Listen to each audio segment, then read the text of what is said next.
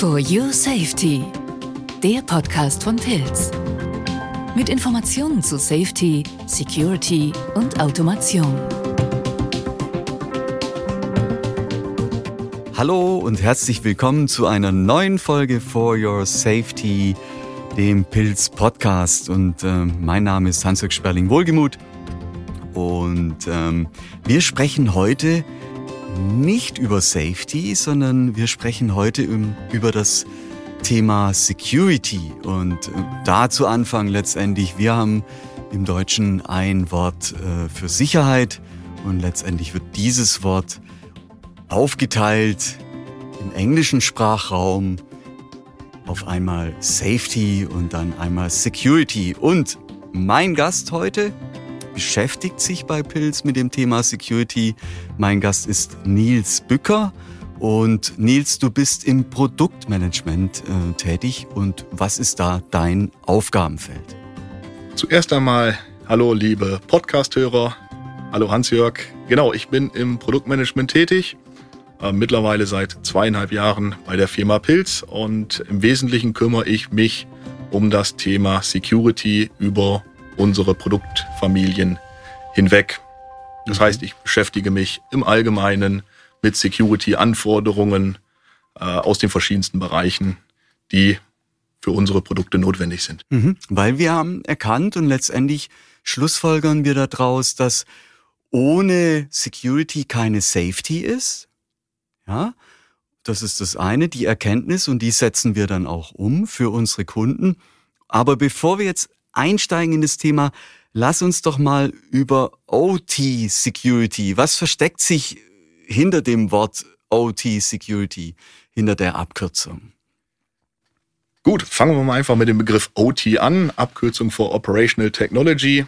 Das heißt, wir reden oder wir kümmern uns an der Stelle um Security-Maßnahmen, Prozesse ähm, im Bereich der Produktionsumgebungen oder im Allgemeinen in industriellen Automatisierungsanlagen. Ne, während wir dann im Büroumfeld klassisch von der IT-Security, von der informationstechnischen Security reden. Genau, und grundsätzlich kann man sagen oder erkennt man aus der Vergangenheit heraus, dass Bürotechnologien wie Ethernet für den Datentransport von Informationen auch massiven Einzug in den Produktionsbereich bekommen hat, also in der OT-Umgebung. Ähm, von daher kann man auch relativ schnell denken, ja, IT-Security, OT-Security, die basieren doch auf vergleichbaren oder ähnlichen Technologien, ähm, gerade im Bezug auf Datentransfer, Datenaustausch. Ähm, aber ähm, die Anforderungen im Bereich der IT und der OT sind dann deutlich unterschiedlicher. Mhm. Aber bleibt gleich, dass, wenn man mal sagt, also Security is moving target, ja, ähm, das ist so das Schlagwort hinter der Security. Also es bewegt sich ein bewegtes Ziel letztendlich nicht zu verorten und immer wieder, äh, sagen wir mal, äh, ja, äh, nicht irgendwie einzuordnen. Aber wie beeinflusst oder welche Konsequenzen hat das dann in Bezug auf das Handeln? Um, einen großen. Ähm, Du hast angesprochen, Moving Target. Ja, man hört immer wieder auch in der Presse, irgendein Unternehmen wurde angegriffen, wurde gehackt. Ähm, kommt häufiger vor, aber es wird immer mehr publik. Ähm, aber warum ist das so? Ähm, Im Endeffekt äh, bei der Security, wir kennen es aus dem alltäglichen Gebrauch, regelmäßig kriegen wir verschiedene Applikationen auf unserem Rechner ein Update. Das sind nicht nur funktionale Updates, sondern auch an verschiedenen Applikationen, die auf unserem PC laufen bekommen wir Security Patches. Das heißt, Schwachstellen, die möglicherweise ausnutzbar sind, werden hier entsprechend gefixt. Ähm, auch kennt man im Büroumfeld zum Beispiel, dass man Regeln oder in deutlich regelmäßigeren Zyklen, also alle drei, vier, fünf Jahre, die Geräte ausgetauscht bekommen. Ne? Zum Beispiel, dass eine Firmenpolicy ist, alle vier Jahre bekomme ich einen neuen PC, der ist leistungsstärker auf der einen Seite bietet aber auch ganz andere Möglichkeiten aus Sicht der Security. Mhm. Ähm, ein riesengroßer Unterschied zur Automatisierung oder für den OT-Bereich. Dort reden wir von Maschinen, Anlagen, Industriesystemen oder industriellen Systemen, die nicht nur fünf, sechs Jahre laufen, sondern über einen extrem langen Zeitraum bis hin zu über 20 Jahren. Mhm. Und das heißt auch, dass die Security in der OT dementsprechend ganz anders betrachtet werden muss, auch aus Sicht der Komponenten, weil wir einen deutlich längeren Lebenszyklus haben. Mhm. Okay. Also ähm, letztendlich ist dieses das Thema äh, äh Security äh, da verankert, wo produziert wird, also bei der OT-Security. Und dahinter stecken ja Maschinen letztendlich, dahinter stecken dann auch wieder Normen, Zulassungen. Und jetzt meine Frage, welche Normen gelten denn im Zusammenhang der Industrial Security und welche gilt es da zu berücksichtigen? Wenn wir erstmal von Normen reden, ähm, kennen wir im Industriebereich seit vielen, vielen Jahren eine ganz bestimmte Norm, die sogenannte IEC 62443. Okay. Diese Norm kümmert sich um die Security für industrielle Automatisierungssysteme und nicht nur aus Sicht von, ich muss eine bestimmte Funktion in einem bestimmten Produkt unterstützen, sondern das geht von Prozessen, die zu betrachten sind, die einzuhalten sind für den Betreiber, für den OEM, für den Maschinenbauer zum Beispiel, aber auch für den Hersteller.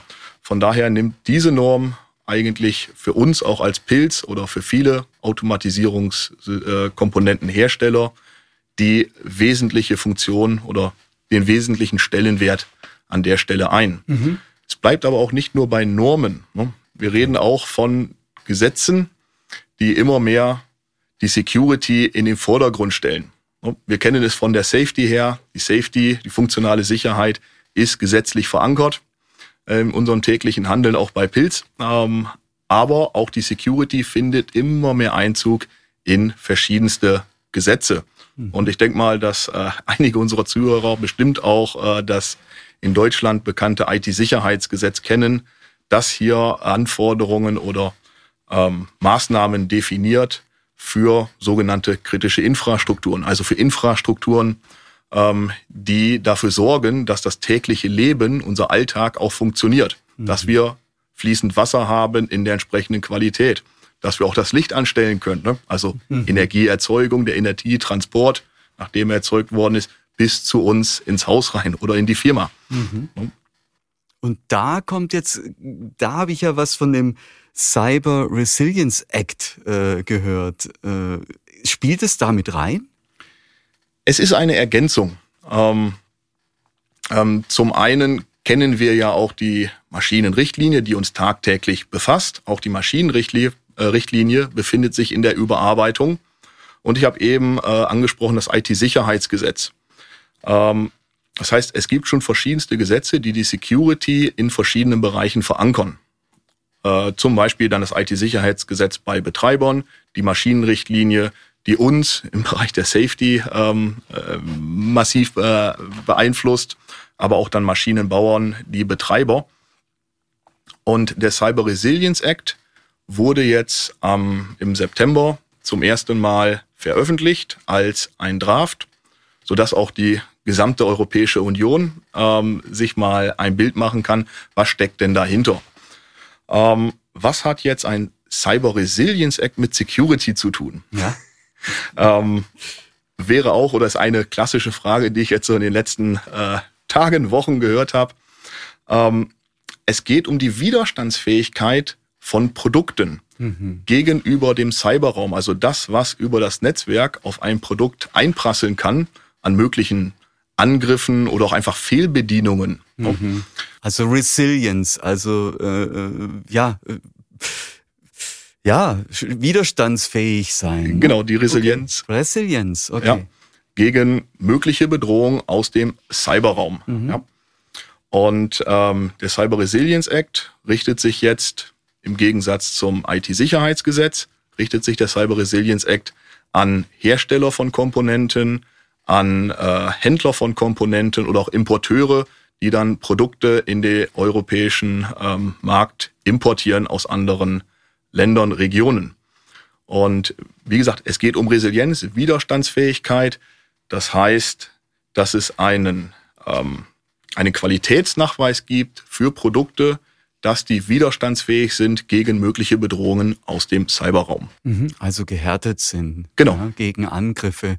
Und die wiederum dann, wo gewährleistet wird, äh, dass die auch immer wieder ein Update kriegen, ja, dass die quasi ja. dann immer wieder aufgefrischt werden im Rahmen des ja, äh, Moving Targets. Ja? Also dass die immer wieder gehärtet werden. Ganz genau. Und es betrifft nicht nur uns in der Automatisierung, mhm. sondern es ist wirklich ein äh, Gesetz seitens der EU, das auch unsere Heimkomponenten ähm, nachher umfasst, wie unseren DSL-Router, unseren WLAN-Access Point, ähm, was wir da auch immer äh, entsprechend benutzen. Dass ein, zum Beispiel eine Ethernet-Schnittstelle hat, Schnittstelle hat, das Daten äh, verschickt, zum Beispiel dann in die Cloud, die nutzen wir auch mittlerweile alle ähm, zur Datenablage für Fotos etc.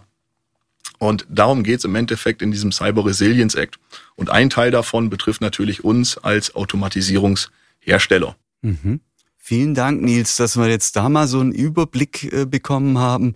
Und ich denke mal, wir machen da nochmal einen zweiten Podcast und gehen da nochmal ein Stück weit in die Tiefe. Ja? Ähm, zum Beispiel, ja, Pilz wurde gehackt letztendlich und da wollen wir auch, ähm, könnten wir auch mal zusammenfassen, so wie sich Unternehmen dagegen, ja, äh, äh, äh, ja, vorbereiten können oder wie sie reagieren können in dem Fall, wenn sie gehackt wurden. Ja, also wäre das was? Können wir nächstes Mal machen? Definitiv. Definitiv. Gut, bevor wir zum Schluss kommen, meine Frage an dich, was bedeutet für dich Sicherheit, Nils? Ähm, du hast es ja vorhin schon angesprochen, den ja. Begriff Sicherheit äh, im Deutschen sehr breit gefasst. Okay. Ähm, wie du ja schon gesagt hast, Sicherheit wird in unterschiedliche Begriffe in Englischen übersetzt. Einmal kann die Safety Sicherheit bedeuten, einmal Security Sicherheit bedeuten. Das heißt, Sicherheit ist, ja, ähm, für mich bedeutet die Sicherheit, dass wir Menschen, Leib und Leben schützen, aber auf der anderen Seite auch Maschinen vor dem Menschen schützen. Mhm. Also genau diese zwei Aspekte. In der Safety schützen wir den Menschen vor Gefahren vor der Maschine. In der Security schützen wir die Maschine vor potenziellen Gefahren, die vom Menschen ausgehen.